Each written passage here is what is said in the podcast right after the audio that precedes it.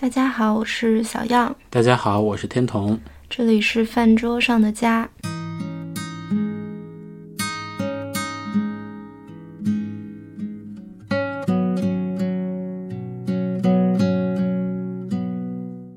这期节目呢，想和大家聊一聊福建一些很细颗粒度的好吃的食物，是因为我们两个人最近刚刚沿着福建走了一圈，呃，沿着福建的沿海的部分，从北到南，从东往西，啊，以县级为单位，经历了一个短暂的旅途。可能每个地方没有待很久，也没有非常深入的居住，但是我们吃到了一些以前不知道的东西，然后是对福建食物的又一种领会。那今天就想把这些东西都拿出来和大家分享一下。嗯，我觉得今天的分享肯定不是一个攻略式的分享。嗯嗯，因为全程是自驾的缘故，其实每个地方停留时间并不长。嗯，又因为我们这一趟的最终目的其实是出差。嗯所以它并不是一个旅行的行程。但是我觉得，在过去这两周，还是有一些让我们印象很深刻，以及可能即便我作为一个福建人，我之前都没有体会过的食物。嗯，或者没有体会过哦，原来在地那么好吃的那个小吃，我觉得我们俩可以先从就是回顾过去这两周我们脑子里蹦出来的第一个食物开始。你的答案是？我的答案其实是第一站的酸辣汤。第一站我们是从福建的福鼎开始的，福鼎应该是宁德下属的一个地级市。嗯，然后福鼎其实。我之前在 newsletter 里面写过，它最出名的是本地的这个芋头，就是福鼎芋，也叫做槟榔芋。然后我们这一次在呃考察这个福鼎芋的工厂的时候，中午用了一个工作餐，然后在那个工作餐桌上有一盆福鼎本地的酸辣汤。嗯嗯，就那个酸辣汤让我印象很深的有两个元素，一个是里面它的胡椒的味道。嗯，然后老板说，哦，这个胡椒用的是本地的土胡椒，所以它的整个香气是特别好的。然后本身酸辣汤的平衡也很好，我觉得酸辣汤就是一个非常考验调味平衡的食物。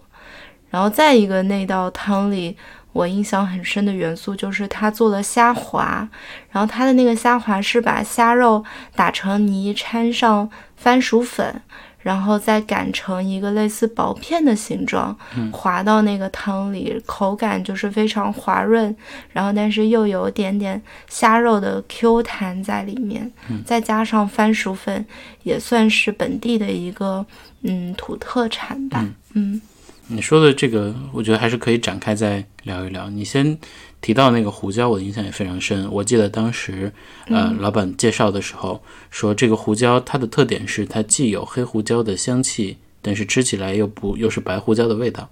嗯嗯，所以就是我们一般都知道，做在汤里面的，尤其在福建的调味里面是要加入白胡椒的。嗯白胡椒的特点就是它确实可以去腥提鲜。嗯啊，但是它在香气上就没有那么突出。对。而我们都知道黑胡椒的香气是很突出的嘛，你在只要有一个地方有黑胡椒，你很容易就能闻到。那他们福鼎本地的这种胡椒。就真的是香气上非常充盈，但进到汤里又不会让你觉得很突兀。嗯嗯，然后你刚说那个虾滑，我自己会觉得它其实更像虾饼，因为它做成了扁扁的形状。嗯哦，那种口感吃起来和和火锅里面的虾滑还是不一样的。就是平时吃的那种虾滑也比较 Q 弹，然后我觉得它的这个呃粉的比例应该是有意放的会比较高，所以它吃起来确实是有一种嗯小饼一样的感觉。嗯，我还是挺喜欢那种口感。我觉得在福建本地，就是你会吃到很多滑类，嗯，比如说牛肉滑，像这种虾滑，就所谓的滑，它其实就是肉泥掺上淀粉，然后形成就是通过柔和打成的一个胶状的。呃，状态，然后它入汤之后，表面上就会有一层像透明一样的那个薄膜，然后它其实是润滑了整个口感。是的，我觉得那个跟福鼎著名的福鼎肉片的做法应该是很像的。是的，我记得我这次在南边的地方吃到的一些海蛎的粉干或者海蛎的面线，就是煮成汤的话，海蛎外面也会裹上这样一层粉，然后让它的口感变得非常的润滑、晶莹剔透的感觉。对，福州的小吃店里面有各种各样的鱼滑，其实也是把鱼肉裹上这个番薯淀粉。嗯，反正还是很奇妙的一个口感。嗯，你会觉得南方的酸辣汤，因为酸辣汤本身也很有意思啊。酸辣汤在南方和北方的口味还挺不一样的。嗯嗯，我第一次喝你们福建的胡辣汤的时候，会觉得很特别。你觉得你怎么描述这两种东西的差别呢？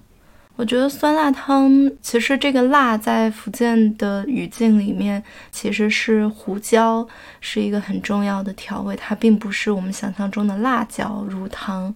嗯，然后但我就是吃到福鼎的这个酸辣汤跟福州的酸辣汤，你就会感受到一个特别明显的差别。就福州的酸辣汤，它其实是酸辣甜，然后甚至酸甜的味道会更占据主要。然后就经常，如果你随便进一家大排档的话，不是偏酸就是偏甜，这是一个特别难掌控好的平衡。但你也可以说这是一道千人千味的汤。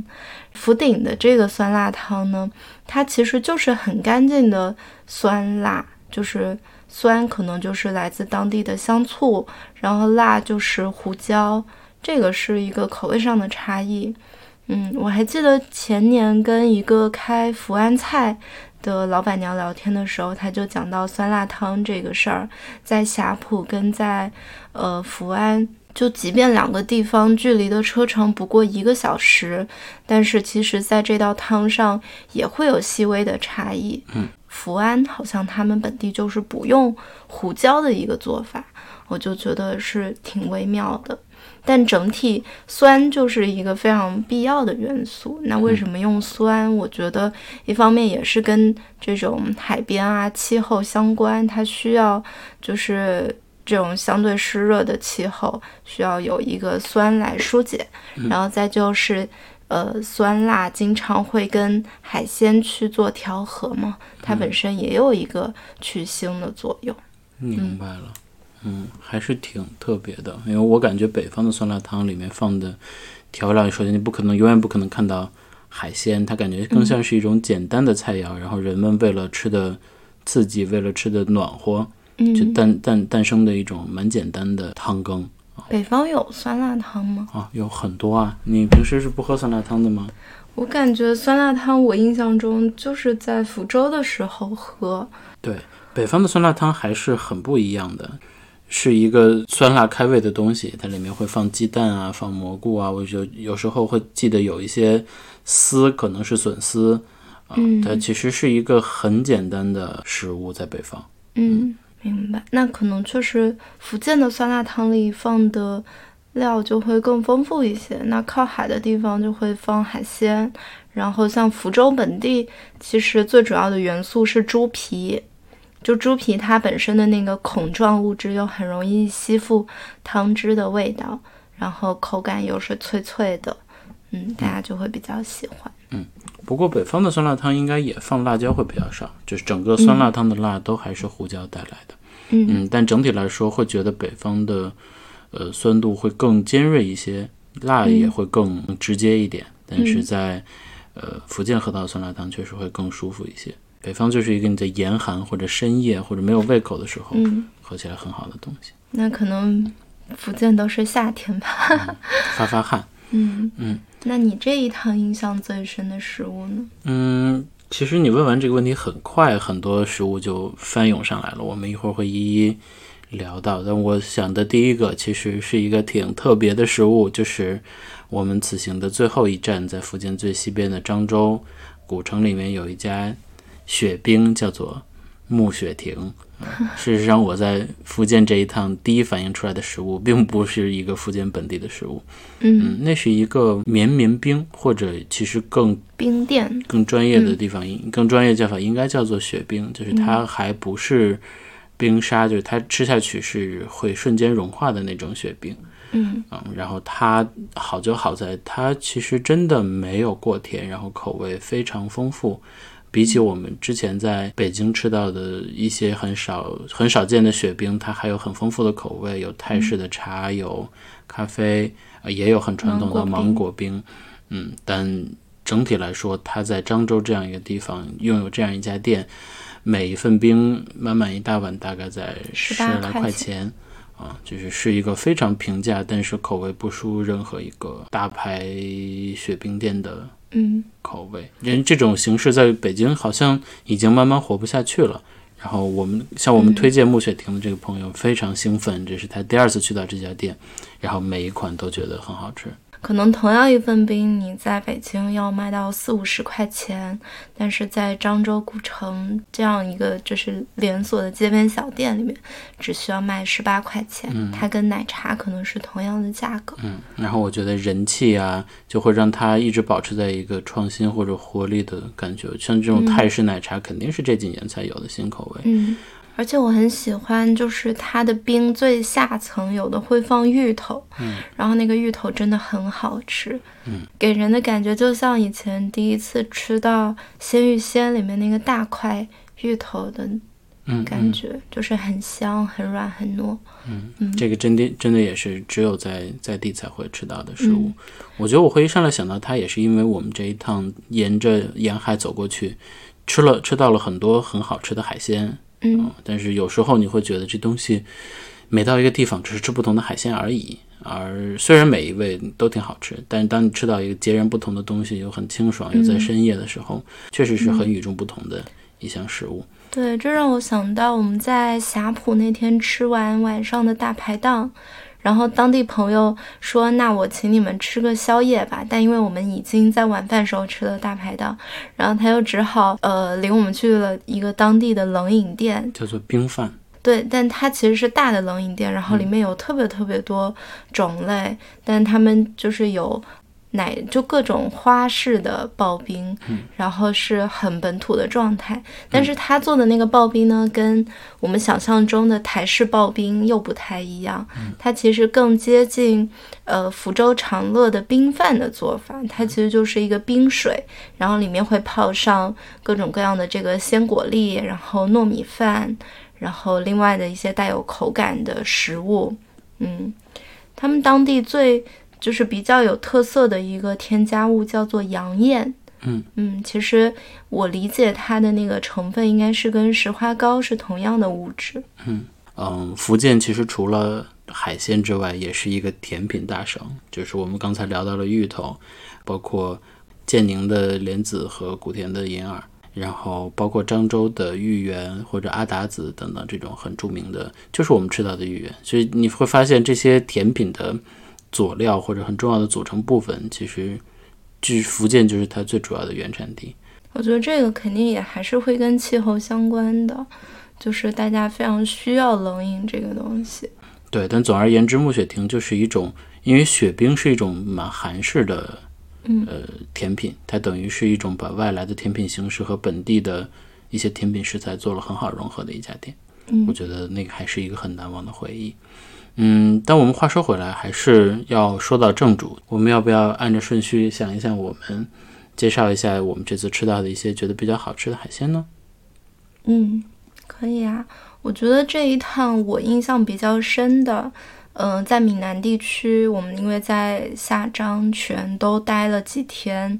然后其实你在闽南的饭桌上最容易碰到的两种鱼，一个是巴浪鱼。巴浪鱼，比如说我们常遇到的做法，就是干煎跟盐焗这两种，几乎就是简单的，只有用盐来调味，然后你最终能够吃到那个巴浪鱼蒜瓣肉的状态。嗯，然后盐焗的话，有的巴浪鱼它本身比较肥美，然后吃起来的口感油脂感会比较强一些。嗯。然后另外一种鱼就是黄翅鱼，可能在厦门本地会吃的多一些，呃，一般做酱油水、红烧。然后这一次我们在一家厦门的烧酒配的餐厅里面吃到了一个酸梅烧黄翅鱼，嗯，它其实整个是一个比较清鲜的口感，然后梅子肉也能够就是平衡一下鱼本身的一些味道，嗯。我想到我印象比较深的有三个至少是很突出，一个是我们在霞浦的大排档吃到了一种叫做佛手的螺，嗯，比肩他们本地的叫法。叫比肩。啊、我也听说过有叫佛手，它和那个我们想象的植物佛手不太一样，它是像一个小爪子一样，小爪子一样，然后有四个小齿儿，然后是发有点绿色，嗯、它是长在也是长在礁石上，然后需要去人工把它采下来的一种，对我对那个印象很深，就是之前看了《风味》的第三季，好像第一集就是拍着就是当地的呃打鱼的妇女，然后他们几个人出船，然后去岩石上采那个佛手螺，是佛手螺，是一个非常辛苦的状态。所以我看到那一整盘佛手螺的时候，我就会在想啊，这里得摘多久？是，呃，我们这次也能感觉到整个渔业都是还都依然还是挺劳动密集的一个行业。嗯，就具体只说到佛手螺这个食物的话，它的食用方式还挺不一样的。它需要先咬掉一段之后，然后吃掉中间的一部分肉，啊、然后再去吃另外一部分肉。它是一个有点复杂的方法，不是剥掉壳就直接可以吃的。我觉得吃佛手螺有点像嗑瓜子儿。嗯嗯就是它会要先把一个硬硬的那个小壳嗑开，嗯然后去把里面的肉吃出来，确实有点像吃瓜子仁。嗯嗯这个是佛手螺。然后我印象中第二个印象很深的海鲜，就是我们在连江，呃，一个姐姐请我们吃的这个鱼叫做铁皮鱼。嗯铁皮鱼我后来查了一下，其实是有点像海洋清道夫的一种鱼，它会吃到各种各样的淤泥呀、或者其他的杂质。啊、但这种鱼确实，不管它生长环境是怎么样的，它一直都，它真的是一种很鲜美的鱼。嗯，我们当时那个铁皮鱼是普通的清蒸，嗯，对清蒸。然后就至于为什么会选择这个鱼呢？就是如果放到我们，我们肯定是不会选或者不敢选的。就是在他的推荐下，他认他认为这种鱼是当地非常好吃的一种鱼，他就推荐给我们，果然是很鲜。然后我记得第三种鱼是我们在霞浦的时候，我和同行的朋友一起吃到了一一只鱼，叫做龙胆鱼。呃，龙胆鱼我查了一下呢，是全名叫龙胆石斑鱼，它是石斑鱼的一种。嗯，然后它做了一个焗的做法，就整个不管是焗啊，还是清蒸啊，呃，包括白灼啊，都是非常简单的海鲜的制作方法。所以在这在这一片地区，真的是你只要吃到当地最特别的那种鱼，呃，鱼本身就海鲜本身就就足够把它的味道能够全部展现出来了。嗯嗯，而如果想要吃到最推荐的这种鱼，那真的是要采纳当地人的一些意见。嗯，如果有个当地朋友，呃，或者哪怕是你多问问服务员，让他告诉本地最特别的海鲜是什么，都会有一些很不错的发现。嗯然后包括我还想到在最后一站漳州，我吃到的东山小馆，这是已经是一个非常著名的品类了啊、也是用非常简单的白灼的方式，你会发现每一个小馆里面它的那个胶质都还保留的很好。那除了海鲜，还有什么其他让你印象深刻的品类吗？我们或许可以再沿着时间点，呃，沿着地点也往下捋一捋，这样大家也会有一个头绪，在每个地方可以吃到什么样的东西。嗯我们的第一站是福鼎，福鼎首先芋头肯定是一个特别突出的本地的食材啊、不过福鼎的槟榔芋呢，是每年的秋冬才开始收九九十月份，对，才开始收获。然后它在另外的半年其实是反季节的，那芋头肯定是冷冻起来储存的，或者是，呃，但是它依然可以吃到。嗯，如果你是秋冬或者到了来年去的话，那能吃到的芋头相对来说会更新鲜。在这个地方用芋头去做，肯定你可以吃到槟榔芋里面非常疏松的那一部分。嗯，然后像刚才小杨提到的这个土胡椒，如果你呃能问到餐厅有有这样这样的东西的话，一定要让他做饭的时候可以多放一放。嗯这就是我们在福鼎非常简单的吃的唯一一餐的一些感受。嗯，在霞浦我还记得有两个东西很好吃，一个是碎螺，呃，碎螺其实就是苦螺。嗯嗯，我以前吃苦螺，第一次吃苦螺的时候，大概是因为它的苦度会比较高。呃，我当时是在台州吃的，当地人的做法是辣炒苦螺，就是用辣椒来中和它的苦味，或者来让它的苦味不那么明显。但我当时是会有一点困惑的，就是我依然还是吃到了它很苦的味道。嗯，但是到了这一次在霞浦，他们做了一种做法叫做碎螺，对，其实就是把螺给敲碎，对然后螺肉应该是浸汁的一个做法吧。对，它是应该用一个带着辣的辣汤去做了一个浸汁的碎螺。嗯，那这样我就完全能理解为什么辣当时当时他们要辣炒苦螺了，因为确实辣味和苦味是可以很好的中和的。但是如果没有汤汁把它们联系在一起的话，那两个味道还是很分离。而如果一旦这个苦螺被敲碎变成了碎螺，然后它浸泡在这个辣的汤汁之后呢，那这个味道就会被完美的中和。然后我就第一次 get 到了吃苦螺到底好吃在哪里，它真的是一个很下酒的食物。嗯，我觉得还是它碎的那个形态，一方面那个螺肉其实特别好做出来，就是不需要再用双手去搞那个螺肉，再就是它也很有一种嗑瓜子儿的乐趣，你就是小小一口肉，有点像吃这个本地的蚬子，河蚬也是小小的肉，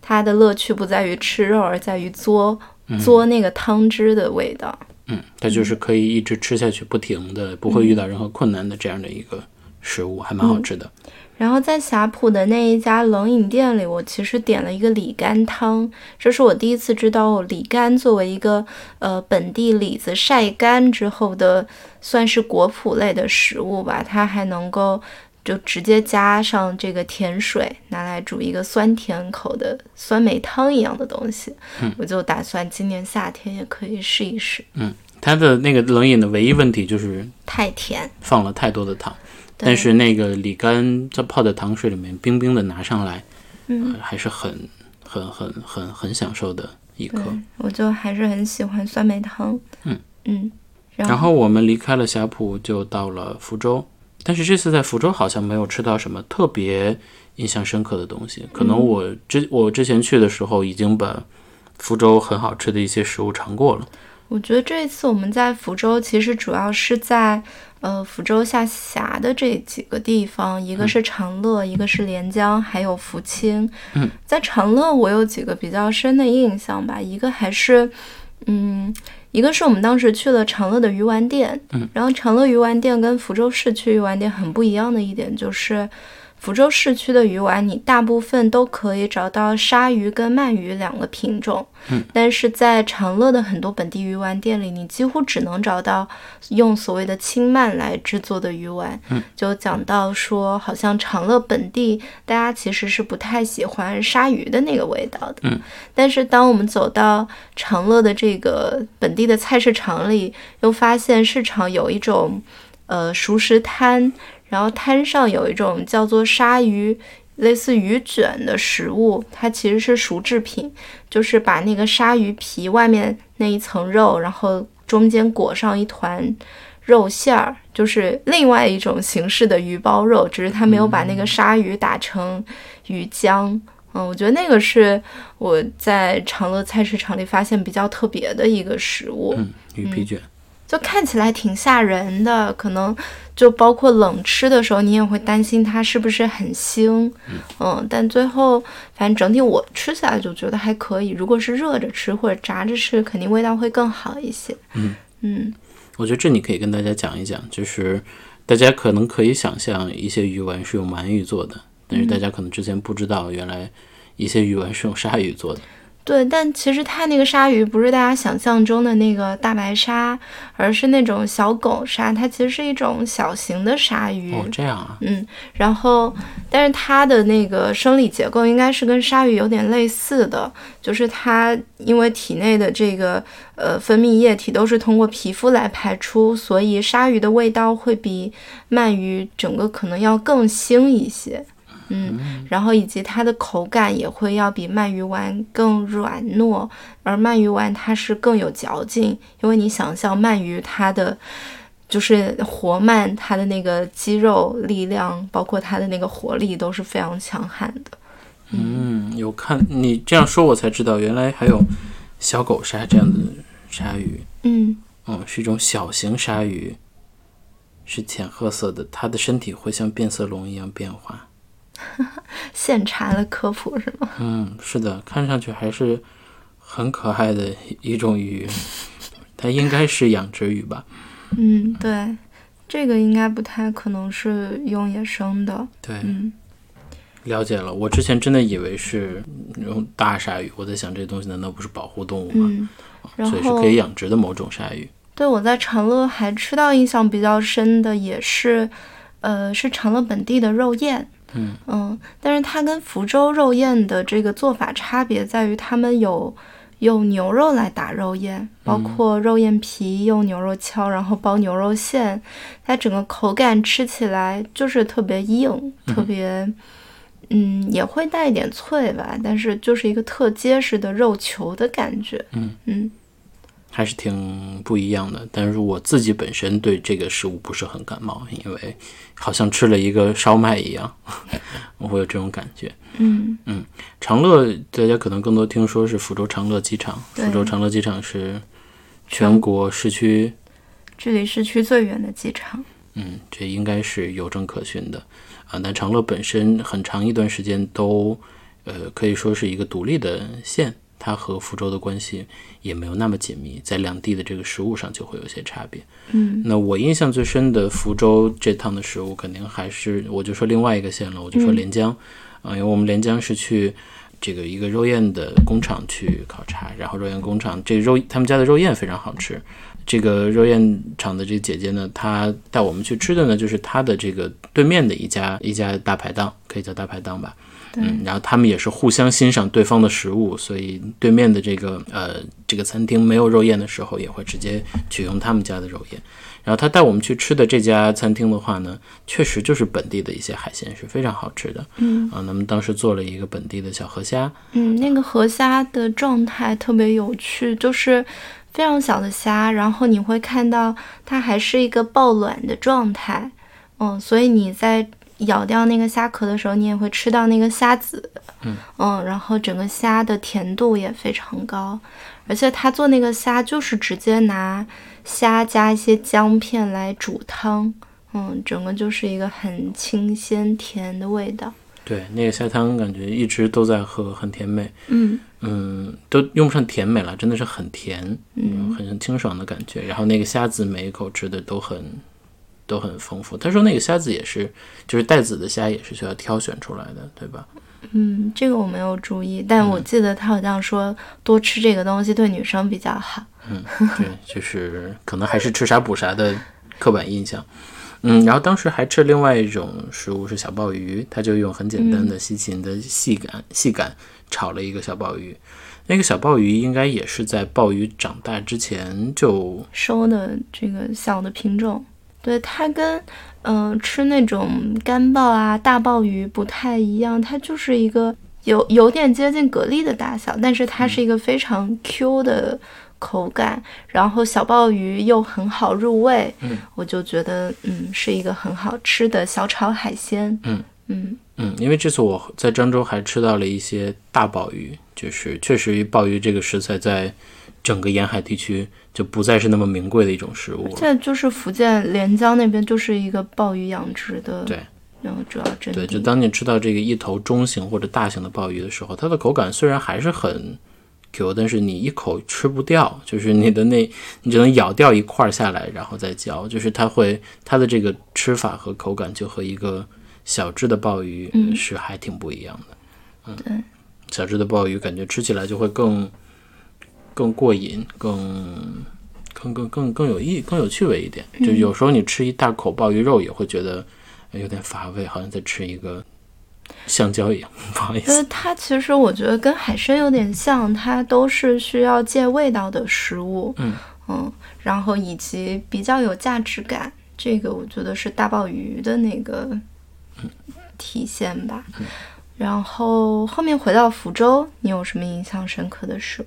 嗯，应该有两家餐厅印象比较深。第一家是，呃，其实没有那么好吃，但它还是有点特点的，就是那个红糟烧烤。我们都知道红糟是整个福建的一种重要的调味料。主，要是福州，嗯，它是用那个制作青红酒的酒糟，它是红色的，然后就用这个酒糟去进入，就去入菜、去凉拌、去清炒，包括去包裹鳗鱼、去炸糟鳗，嗯、等等，让糟味进入到菜香当中，其实是一种酒香、米香和鲜香的一个融合。对，有一些人是会让肉质有一些呃变化，嗯。对，对，最著名的一道菜可能就是炸糟鳗，然后可能糟炒螺片，蛋糟炒螺片，对，啊，其实很多菜都可以用糟来炒，嗯，但是呢，这次我们是去到了一家店，然后它是用红糟去做一个烧烤，也就是说在一些菜上裹上糟，然后再去去烤，嗯，这里面就后来会发现这个这个做法呢也没有特别的突出，啊，它它就是比较典型的是他拿那个去裹了一些五花肉，啊，它整个烤下来之后会显得会更加突出这个食材本来的甜味。对，我觉得它应该也放糖了。糟里面还是放了太多的糖，嗯，而且其实你刚刚说糟确实可以炒很多食材，嗯，但是比如说炒的时候，它更在意的是这个食材的口感，然后以及其实你会发现很多福州的呃本地的排档店，大家还是用糟来炒一些下水，嗯，它是能够去除掉一些异味的，嗯。嗯，那它用糟来烤。就是烤鳗鱼、烤肉，嗯，这个其实跟嗯糟本身它的优势来说，它并不是最能够发挥它优势的一个一个食材做法吧。嗯嗯，但不得不说还是有本地的特点的。然后它的确实能突出它的甜味。我吃那个嗯呃红糟五花肉的时候，会觉得有点像在吃蜜汁叉烧，嗯，有点像有点那种感觉。啊、但我就会想，那为什么不去吃蜜汁叉烧呢？但是里面有一道菜是非常好吃的，就是它是烤白果，烤白果，果是那个米字旁的果，就是第一次看烤白果的时候，我还以为就是烤普通银杏，嗯啊事实上呢，它是烤了这个像糍粑一样的这个福州本地的白果。那其实呃形态上跟宁波的年糕有点像，就是烤一整根年糕。嗯，然后外面有一层焦焦脆脆的皮，然后再撒上烧烤料、孜然，嗯，然后可能有些甜酸的酱，两个人肚子都叫了。对，反正就是它对我来烤白果对我来说就是小时候的一个校门口的经典美食，五毛钱一串，然后你就是能吃到脆脆糯糯的口感，然后又很香。嗯，我觉得对我来说蛮大的冲击是，我觉得那个东西烤得很焦脆，已经挺好吃了，但是它里面竟然还有孜然的这些料，会让人觉得味道很复合。意想不到的是，这样的焦脆会可以配那个孜然的料。那北方有没有这样的烤法呢？比如烤馒头片儿吧，馒头片儿肯定也会有孜然，也会有辣。嗯，包括我们西安的烤油馍，但是它又没有那个糯和甜的部分。所以你在吃烤白果的时候，是吃到了一种他乡遇故知的没有没有，是完全不一样的东西。其实不一样的就是那个糯，就如果烤年糕、烤烤糍粑可能也吃过，但是不会把它和孜然放在一起。然后你用孜然烤的碳水可能也吃过，但是就不会有这种糯和甜的口感。所以它真的还是一个很特别的食物。那如果你想吃烤白果，可能不用去这个红糟烧烤店，就像小杨说的，它是校门口的一个很好吃的零食。如果你能碰到的话，是可以吃一点烤白果的。嗯，福州的另外一家餐厅，你来介绍吧，是很传统的一家餐厅。它其实呃就是一个传统的闽菜馆，但也没有特别久历史吧。就是但是呃翻阅菜单，你就会发现它还是很讲求做一些嗯传统的闽菜。嗯，然后这种传统，甚至你都已经很难在一些自称老字号的本地名菜馆里面吃到那个味道。比如说，让我印象比较深的就是吃到他们家的十香醉排骨。呃，他们家的醉排骨区别于很多你在排档店里面吃到醉排骨的那个蒜香，然后酸甜味道特别突出。他们家很突出的味道是花生酱。那之所以会让我产生哦，他们家还挺地道的感觉，就是因为之前我看过那个十香醉排骨的老配方，然后老配方里面确实是放了比较多花生酱的。嗯，然后从主厨的说法来说，就是调和花生酱，一方面有这个酱本身的醇香，另外一方面也能够增加这个汁水的厚度，让它更容易挂汁。嗯嗯，那个还是挺特别的一种食物，因为我之前吃过，呃，不同版本的醉排骨，基本上就是一个酸甜的醋汁，然后有蒜的这样的一个汁水浇上去，然后配合它炸的一个酥脆的口感，我觉得就蛮好吃的。啊，然后你之前也做过十香醉排骨，我以为那个就是醉排骨本身的原味，但你后来才告诉我，是因为当时没有花生酱，或者你不确定要不要放这个，所以没有放。那我这次吃这个的时候，我会意识到，哦，原来醉排骨是一个滋味很复杂，口感也很黏，而不是我之前可能更想象的，它是一个酥脆的口感。就那个花生、花生酱的放置，让这整个菜的口感变变变甜，变变厚了。哦，我整体其实觉得，我们俩我们俩的肚子叫叫的此起彼伏。嗯，对，但整体来说，我是觉得那种家常的醉排骨的做法会更好吃一些。但这个的滋味无疑是很丰富的，而且真的是一个很传统的它是。真的就是做到了菜如其名，十香吧，就是你能吃到非常复合的味道，而不是只有三香五香的感觉。对，这这个点也是说，就是后来我们有问厨师为什么要这么做，他的意思也是说，其实醉排骨这个菜大家都会在家里做，但是大家没有那么多调味料啊、那于是就简化了，最后简化的版本变得更流传。嗯，他们是想把这个所谓的十香或者更复合的这个醉排骨的味道能够再做出来。嗯，我觉得，呃，就是吃过醉排骨的朋友们可以去这家店尝一尝，他们叫一桐楼，嗯，去尝一尝这个醉排骨的味道和你之前平时吃到的醉排骨有什么样的差别。嗯，我感觉这个肚子叫的应该已经完全完全可以收进今天的博客里。肚子、肚子叫已经成了这一期博客的背景。嗯，希望能在这个背景音里面听到肚子叫的声音。嗯嗯，其实福州还有很多好吃的，那我们其实是着重讲这一次旅程的体验，就不再提了。大家可以在一千小时的过往文章里面搜一搜福州，应该就可以看到。嗯嗯，然后我们在下一站后面是去到了泉州，对但是这次去泉州和之前去泉州好不一样哦，因为之前去泉州都是去老城、去里城区，嗯，我们这一次全去开发区。嗯，对，这次第一站是停在了惠安，呃，惠安的这个整个的景象和泉州给我的感受也很不一样。然后之前我也去过石狮，这次我们也去了石狮市，呃这个唯一一个三个音相同的地名石狮市。我都没注意到，你怎么会注意到这种梗？对我很很是喜是是，是是是是是是，对。然后石狮市又是一个有点稍微还有一些现代的建筑，就是会员会感觉更更更不富裕一点啊。我们当时，但是我们第一天在惠安呢，就直接开车从它的开发区直接开到了海边，然后在海边走了走，感觉还挺好的。顺着这个很高的兴致，我们就直接找了一边一间海边的大排档啊。最后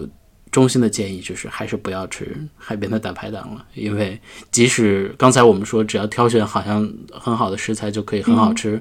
呃，不过在海边的这种大排档还真不一定。我觉得主要也是淡季，然后没有什么客流，所以它的食材储备都很有限，就可能不是最新鲜的那个状态。对，嗯，但是我觉得如果有选择的话，尽量还哪怕你就去选本地最知名的一家海鲜酒楼，因为价格也不会太高，啊、它至少做的会比这种海边的大排档要尽心尽力一点。嗯、那天的那个大排档大概是低出了我的下限。嗯嗯，对，这是在惠安的一点记忆。那我们后面又去了石狮，在石狮其实也没有吃一顿正经饭，在石狮我们，但是我们在石狮喝到了一家还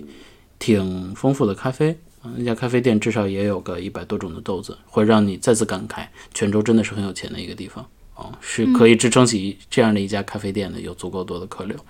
然后我们还去了本地的一个菜市场，在菜市场吃到了一个姑娘自己做的芋头酥等等，啊、有一些他做的栗蓉酥等等，明显能感觉到那个栗蓉是直接买，包括它的绿豆是买来的有工业香精的馅儿，但是它的那个芋头酥啊、它真的是用芋头来做的，还是挺好吃的饼。，嗯，你们的那个芋头真的是横跨福建都不会没有存在感的一种食一种食材吧？嗯，所以这就是我们泉州了。那泉州的这个攻略就是非常非常的稀薄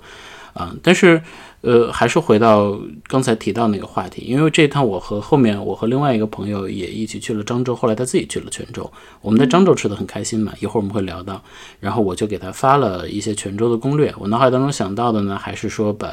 什么企鹅的攻略发给他，因为企鹅还算是这些号里面可信度比较高的一个号。我就把一些泉州的小吃的攻略发发给了他，结果他去了之后，会给我的反馈是说，他发现有些店其实不怎么好吃，然后这个不怎么好吃的核心原因是人还挺多的，然后他会看了一下我的那个攻略的推荐的日期，可能已经是两年前或者三年前的攻略了，因为这些泉州啊已经被发掘的很早了，所以他当他去再去这些店的时候，可能因为这些店的人气很高，质量反而有所下滑。我记得在我去泉州的时候，应该是二一年或者是二零年，那个时候泉州刚刚小火，嗯，但是已经从本地人或者一些人的声音当中听到说这一家肉粽就是最著名的一家肉粽，并没有那么好吃，这旁边的某一家更好吃了。嗯啊，也就是说它的名气或者它的变化会改变一些店的面貌，然后甚至会让一些这个会让一些攻略失效。对，那我这个朋友最后怎么做的呢？就是还好，我推荐他是一个从来没住过民宿的人，然后我推荐他住了一间泉州看上去还不错的民宿。果然，那个老板的推荐基本上没有失手的。对，我觉得问当地人就是一手的消息，以及他们是对这个变化感知最快、反应最及时的人。对，因为他每天都在这里，而且他只要有要求的话，他总能找到更好吃的那个东西。嗯这也是整个福建这一趟的经验吧，就是我们很多时候因为在和工厂交流，就是被会被工厂留下来吃饭啊、他们请我们吃饭的时候，这个本地的呃老板真的是可以给到很多只有本地就是做食物的人才会有的一些见解，嗯，他的推荐真的都很好吃，所以我们也是非常有幸有这样的向导，所以如果大家要想要去到这样颗粒度到县城级别的这种游览的话，呃，一定要问问当地人有什么样更好吃的东西。有些时候推荐反而也没有那么靠谱。嗯，嗯，我说的攻略也没有那么靠谱。攻略这个东西，它嗯，距离你真正去的时候都有一定的时间。嗯嗯对，这个会是一个很重要的点。那我们的倒数第二站就是在漳州喽。那漳州其实我还是参考了很多攻略的啊，所以基本上把漳州所有的小吃都吃了一遍。嗯，但是这里面就是也是攻略的局限性，就会发现有些东西真的很好吃，但有些东西就没有那么惊艳了。嗯，讲讲真的很好吃的吧。对嗯，如果大家翻到漳州的那攻略的话，大概会提好多种食物。漳州真的还是闽南的一个小吃的天堂，我觉得是根据地吧，就是，嗯、我觉得闽南小吃的风貌在漳州其实保留的还是挺完整的。嗯，而且因为它本身，呃，虽然也有一些旅游资源，但是没那么喧嚣，所以小吃店都还是小吃店。嗯就大家都挺安分的。对，我觉得漳州古城虽然经历了一点开发，但是整个漳州，漳州人就没有一种很想要开门迎客的状态的。这大家真的自己生活的都很自足，就小日子过得蛮好，然后也不是一个就是我这个地方要开放或者要做大做强的那样的一种状态。所以整个城市确实它的食物都还保留着很小吃店的样子啊，很原始的样子。嗯，但是有些小吃呢，其实会我像我这个外来人吃的会一头雾水。呃我当时看到了豆花这个食物，啊、它和北方的做法也也很不一样。它里面整个漳州有很多卤汁的食物，嗯，漳州卤面。对，嗯但是这个卤汁的豆花，然后他又说你要放一点辣椒。我当时也是为了这个辣椒才去的。我会意识到我这十来天的福建之旅没吃到一口辣椒，几乎啊。然后他说你这个放一勺辣椒才好吃，然后我就听他的放了一勺辣椒，结果那个辣椒的尖锐感，就是它不是北方的油泼辣子的香气更多，辣味更少，它那个辣椒的尖锐感。对，应该是有灯笼椒。我虽然我没吃出来灯笼灯笼椒的味道，但我明显知道这个辣椒的是蛮刺激的一个辣椒。嗯，它和卤汁就是还带点甜的卤，呃，和豆花融合在一起的时候，我其实有点摸不着头脑。我觉得不是融合的非常好。嗯，或许我吃到的不是，但我吃到已经是这个推荐的，好像很地道的一家豆花了。啊、那我们就说好的的话，我在郑州吃到的最好吃的，其一是蚵仔煎。蚵仔煎这件事情在福建每个地方的做法，就是海蛎煎了，对，还是有不同的。还是很有不同的。你要不要来介绍一下？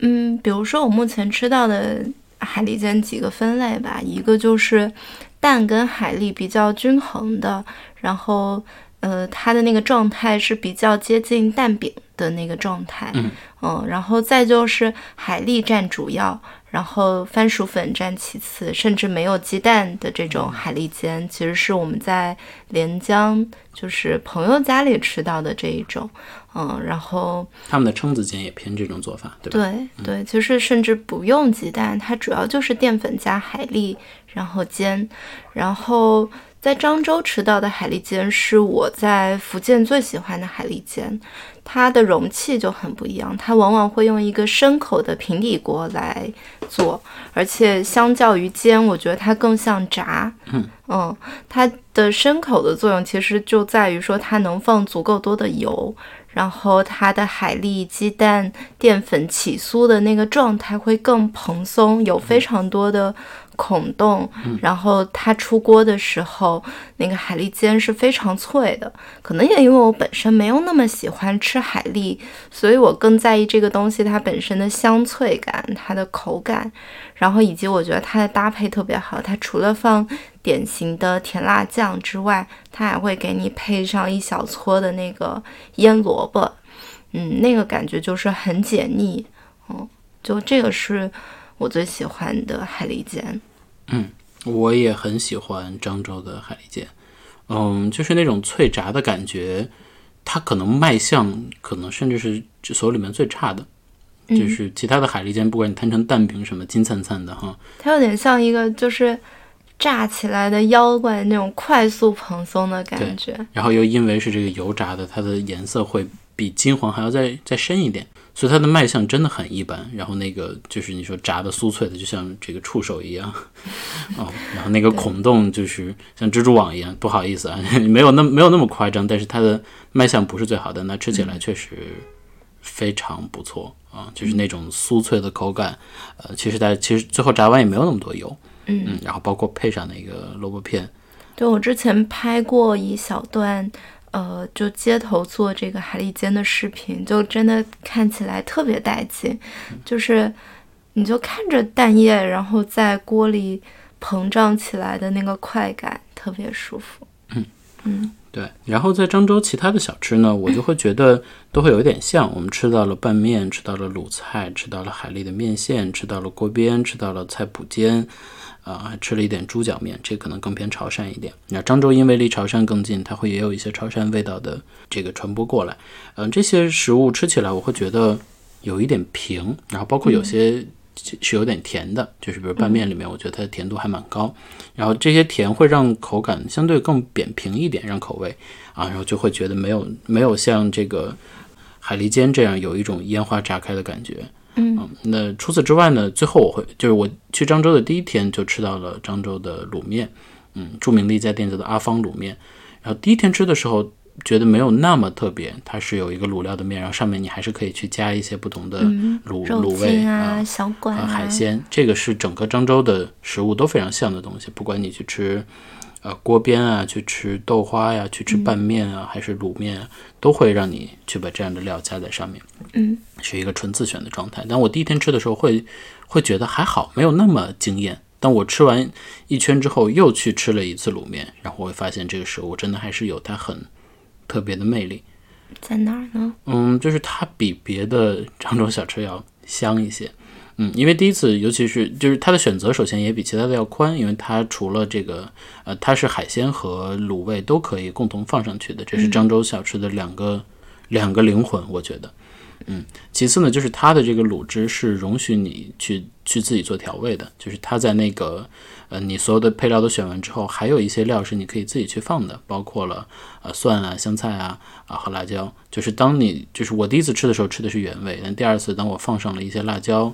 和炸蒜之后，我会觉得它的那个香味会进一步被激发，还找到了你的故乡。嗯，其实也是吧，因为和我第二次同去漳州的朋友是个北方人，嗯，他肯定是想要放这个东西的。我第一次是尊重原味的，但放了之后我会意识到复杂度。明显有所提升，嗯啊，就是其实真的很好吃。然后漳州让我印象还深刻的一个小小吃就是生烫，嗯，生烫是一个很简单的食物，哎，就是它有一锅汤一直在煮，然后你选选择一些料放到这个里面烫熟，然后配上面线啊或者面各种各样的，呃，包括果条啊，就做成这样非常简单清淡的一个食物。它跟福州的捞化很像，会有点像的。嗯，然后确实真的还很像，就是食材快速汆熟，嗯嗯，然后保持了它的这个鲜嫩的口感，嗯，但是它和捞化可能有些选料会不太一样。捞化除了海鲜，就是内脏，其实它很主要的一个东西。我吃生烫的时候发现，就是安井的鱼丸啊等等，就火锅料已经进入到这里面了，包括火腿肠、青菜、蘑菇，就它会有点像麻辣烫了。嗯，但事实上去麻去辣，对，但是你如果把这些东西都规避掉的话，它里面有几个食材我觉得特别有意思。第一个是它有苦瓜，嗯啊，就是苦瓜片煮进去之后，它本来就很清爽的汤又增加了一个清爽的风味，就是那一点点微苦是让它就像煲汤一样，但是它又没有像广式凉瓜汤这种把苦瓜的味道都炸得很干净，它就是苦瓜在里面轻轻烫手，然后但是吃起来和汤又会增加增加一种风味，然后它里面是可以煮鸭肠的。嗯，就是这个也，我捞话应该没有鸭肠，印象中少一些吧。对它那个鸭肠的口感和它的这个小管啊等等，它是一个很具弹性的口感，然后烫在里面也很好吃。它整体来说真的是有点像一个火锅或者麻辣烫的那种感觉。嗯，丰俭由人吧。对，然后它最后还有一个东西，也可以增加非常的香味，就是它的它的这个枸杞叶。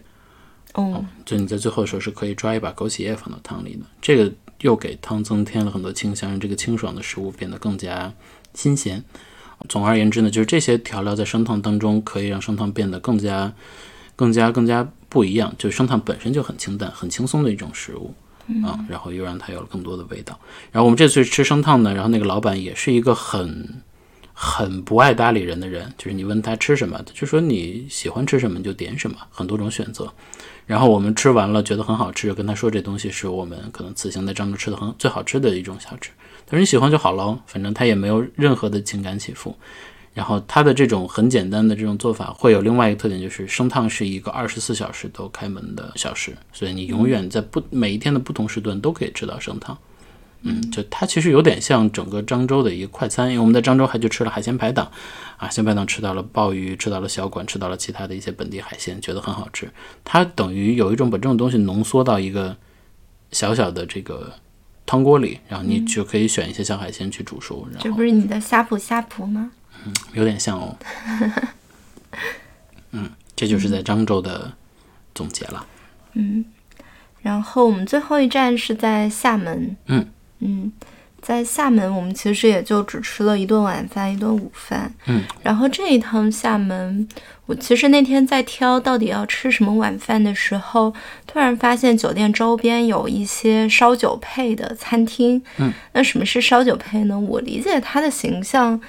呃，它的形式有点像这个海鲜排档，但是它的环境又是正儿八经的饭馆。那所谓烧酒配，其实就是，嗯，你得有有啤酒，然后你得有这个下酒菜，嗯，其实就是下酒菜饭馆。我理解这个意思，然后往往会有一些预制好的卤味冷盘，这个东西就是你坐下之后立马就能上桌开始吃点的小吃，嗯，然后也有一些热炒的菜，嗯。嗯它有点像厦门本地人的居酒屋，嗯。嗯。我觉得那个真的很特别，因为之前也去过好多次厦门了，然后觉得厦门的食物有时候觉得有点乏善可陈，因为厦门是整个福建包括闽南的一张名片嘛，它是一个很漂亮的花园城市，嗯。啊、所以它的食物好像就有一种。呃，各方食物的小汇集的，尤其是闽南食物的汇集，就你在厦门也能吃到面线糊，厦门也能吃到呃沙茶面沙茶面，也能吃到那个姜姜母母鸭，鸭，对，但是这些地方他做的都没有原原来那些地方做的好吃，嗯啊，所以我一直很困惑厦门本地到底有什么是它独有的。鸭肉粥是厦门有的吗？还是也是、嗯，厦门，啊？鸭肉粥那它应该是厦门当时还没有这么发达的时候就已经在做的一种本地食物吧。嗯但除此之外呢，我觉得厦门的吃的好像就是周边地区的一种汇集，然后也没有周边的地区，做的地道。因为福州本地自己是有自己的菜系和菜色的嘛。嗯然后直到这次去了这个烧酒配，我觉得还挺不一样的。就它和前面吃到那些大排档，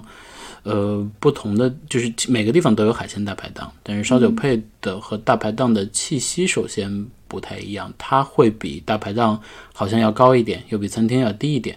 就是这个还蛮舒服的，因为对于厦门这样的一个城市，呃，消费力比较高的城市来说，它的那个环境整体来说非常舒服。就是我们去吃大排档的时候，可能也会想喝点酒，你可能也就只有啤酒可以喝。那比如你在烧酒配里面，其实新开的烧酒配里面，你可以喝到麒麟生啤，对吧？嗯就这种感觉，就是直接让它的，也不是说麒麟就一定多高级，但是当你喝到生啤的那个畅快感，那种放松在城市里面放松的那种感觉，又和吃大排档是不一样的。大排档会显得太随意，太市井，对，太市井了。哎，很好的词。我觉得它确实很像 local 版本的，就是日本居酒屋。嗯嗯，就包括其实从定价上来看，它应该也是会比大排档，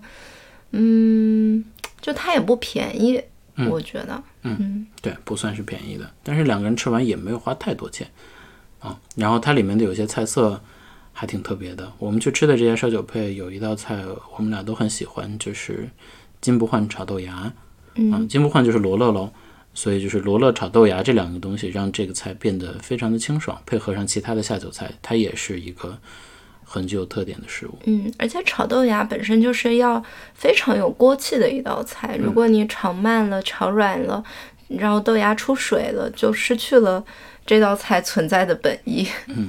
然后我们俩还喜欢的另外一个菜是黄翅鱼，对，那个也刚刚有提到，那个也像是一个干煸，呃，不是干煸它，是砂锅然后焗的一个做法。焗和烹的做法。嗯嗯，那个菜也就是也是海鲜原来的味道，嗯然后包括配合上了一个那样一口锅，反正也是很有氛围的一道菜。还有炒泡面，嗯，就炒泡面，其实在呃厦门的排档店，包括烧酒配里，好像是一个标配了。我觉得这个是挺有意思的，就是一般大家会觉得你炒面，哦，可能大家都会有自己的味道。那泡面这个东西，它给人就是常规理解，它是一个方便食物，但是厦门的这些排档店烧酒配里面是正儿八经会把泡面做成一道菜的，就他不忌惮说，我跟你讲这就是泡面，嗯，因为就是好吃吧，嗯，我觉得这跟什么那个港式面里面出前一做出前一丁也是一样的。点像，对，就就是大家爱吃泡面不是没有道理的，会和其他的面条又比较特别，同时确实也是很亲民的一种食物。所以整体烧酒配，我觉得就主打一个亲切放松，就是下酒菜，热闹。嗯，它比起我们在北京能见到北京、上海这两年的 bistro，我觉得是完全更适合中国人体质的东西。嗯，就是我们其实不一定需要经常的去开一瓶葡萄酒，就是自然酒，去吃一点。呃，有海鲜的或者有一些特殊食材的小菜，就是这个不是中国人的日常。就当然这这就是中日常是不是就是大排档呢？呃，就北京也没有，就是大城市也没有那样大排档。但是像这样的下酒的食物和和一些这个轻松的酒，啊、好像更适合中国人。我记得当时我还是选了一下，就是周边的几家烧酒配的，然后看了看他们的菜单，然后有的菜单看起来它其实就是，嗯，甚至说它的那个调味很接近北方，就是蒜蓉、辣椒，然后口味比较单一，嗯，锡纸烧烤，嗯嗯，然后这家店就是我觉得它的菜色就口味丰富性上会比较高，然后菜色也都比较清楚，嗯就不是所有菜都一个味道的感觉。明白，我觉得这家店还是很好的，因为那个烧子也很有热感，就是它和 bistro 给人的感觉也很不一样。对，它一定是你就是能有立马吃到的这种菜，然后又有那种新鲜出锅气的菜。嗯嗯所以我们期待期待烧酒配这个名字和名字所蕴含的这种及时的这种感受，嗯，可以进入到更多夜间的城市里的餐厅吧。我觉得它就是名字也很直给，就很还原它本身形态的意义吧。以及我们在福建此行的最后一顿饭是在飞机延误的机场吃到的了，麦当劳，感觉是离开福建的一个信号，又回到了大城市生活。嗯麦当劳也还是很好吃的。嗯，好啊，那这个就是我们这次在福建旅行的光掠影的旅行。对，呃，我们里面聊到了一些，你可以把它当成攻略的补充，就是里面甚至有一些反攻略的部分。我们这次至少知道了，呃，攻略有时候也是靠不住的，你可以参照着攻略，参参照这期节目，可能在这些地方就会有一些能吃到更本地的一些食物口味。但是除此之外，嗯，至少我们希望传达的另外一点就是，每到一个地方，其实这样的小地方，那可能都有非常好吃的东西，但你一定需要一些本地人的意见。所以问他们是最好的答案。看鱼仔伫遐游来游去，游来游去，我对你想来想去，想来想去，这几冬我的打拼甲认真，拢是因为你。接下来又到了我们固定的实时通讯环节，这次的节气是小满，嗯。哦，小满，小满是一个有故事的节气，因为去年有一个很著名的事件，是去年吗？是去年，就是去年奥迪找刘德华做了一个广告，在小满这一天，讲的就是一段朗朗诵吧，讲的就是小满是。未满饱满的这种状态是那个人生最好的一种境界。后来被证明是抄袭了一个抖音上的网红，而这个人的语言呢，其实也当然也并非他的原原创，所以是一个层层套层层的故事。但我自己就觉得对这种说法并不太感冒。后来有看到就说小满是人生最好的状态，这种所谓的中国智慧其实有点伪文化的感觉。它可能到了明朝才发明出来，而我们知道节气。早在那之前就有了，所以它确实是一种有点牵强附会的说法。所以小满的本意是什么呢？小满的本意应该就是说，这个冬天的冬麦这个时候就基本上已经，呃，稻穗的谷粒已经有一些饱满的状况，就是小有所成的这样的一个状态。是，就是灌浆已经，它的那个麦浆已经接近饱满的一个程度。嗯嗯。对，它其实还是我们众所周知的以农时作为特征的一个说法。那小满其实，呃，我们还是聊跟食物相关的吧。嗯，我觉得小满，因为它其实物后的就是三后，第一后就是苦菜秀。嗯嗯，就是小满是一个要吃苦菜的节气。嗯，我其实不太完全明确他说的这个苦菜是哪种苦菜，但我从是指野菜。哦。对，因为就是我就是从北方听说有苦苦菜，有苦菜，有苦菊，啊，我理解会更有点接近于苦苦菜的野菜或者是苦菊的那种。我觉得，嗯，在夏天吃苦，确实好像是一种非常清凉的。对，就是苦，让大家的这个心思可以安安定下来，然后会让你觉得喝的这个东西没有气那么上扬。如果从传统养生的角度，它应该也是偏凉性的食物。嗯，但整体就会想到夏天吃一些苦，反正会感觉到蛮清爽的，或者哪怕这个东西是重苦，它实际上还是通过解腻的方式让你觉得没有那么燥热，会让你觉得更滋润一点。就比如说，除了刚才说的这个苦的菜，你也可以通过苦瓜或者苦的一些茶啊，包括苦荞啊，或者是苦丁啊，或者是一些呃偏苦的浓茶等等。好像苦就是可以带来这种效果。嗯，我们各自介绍一个和苦相关的食物的做法吧。嗯，呃，我想介绍的不是做法，但是是一个特别微妙的苦，就是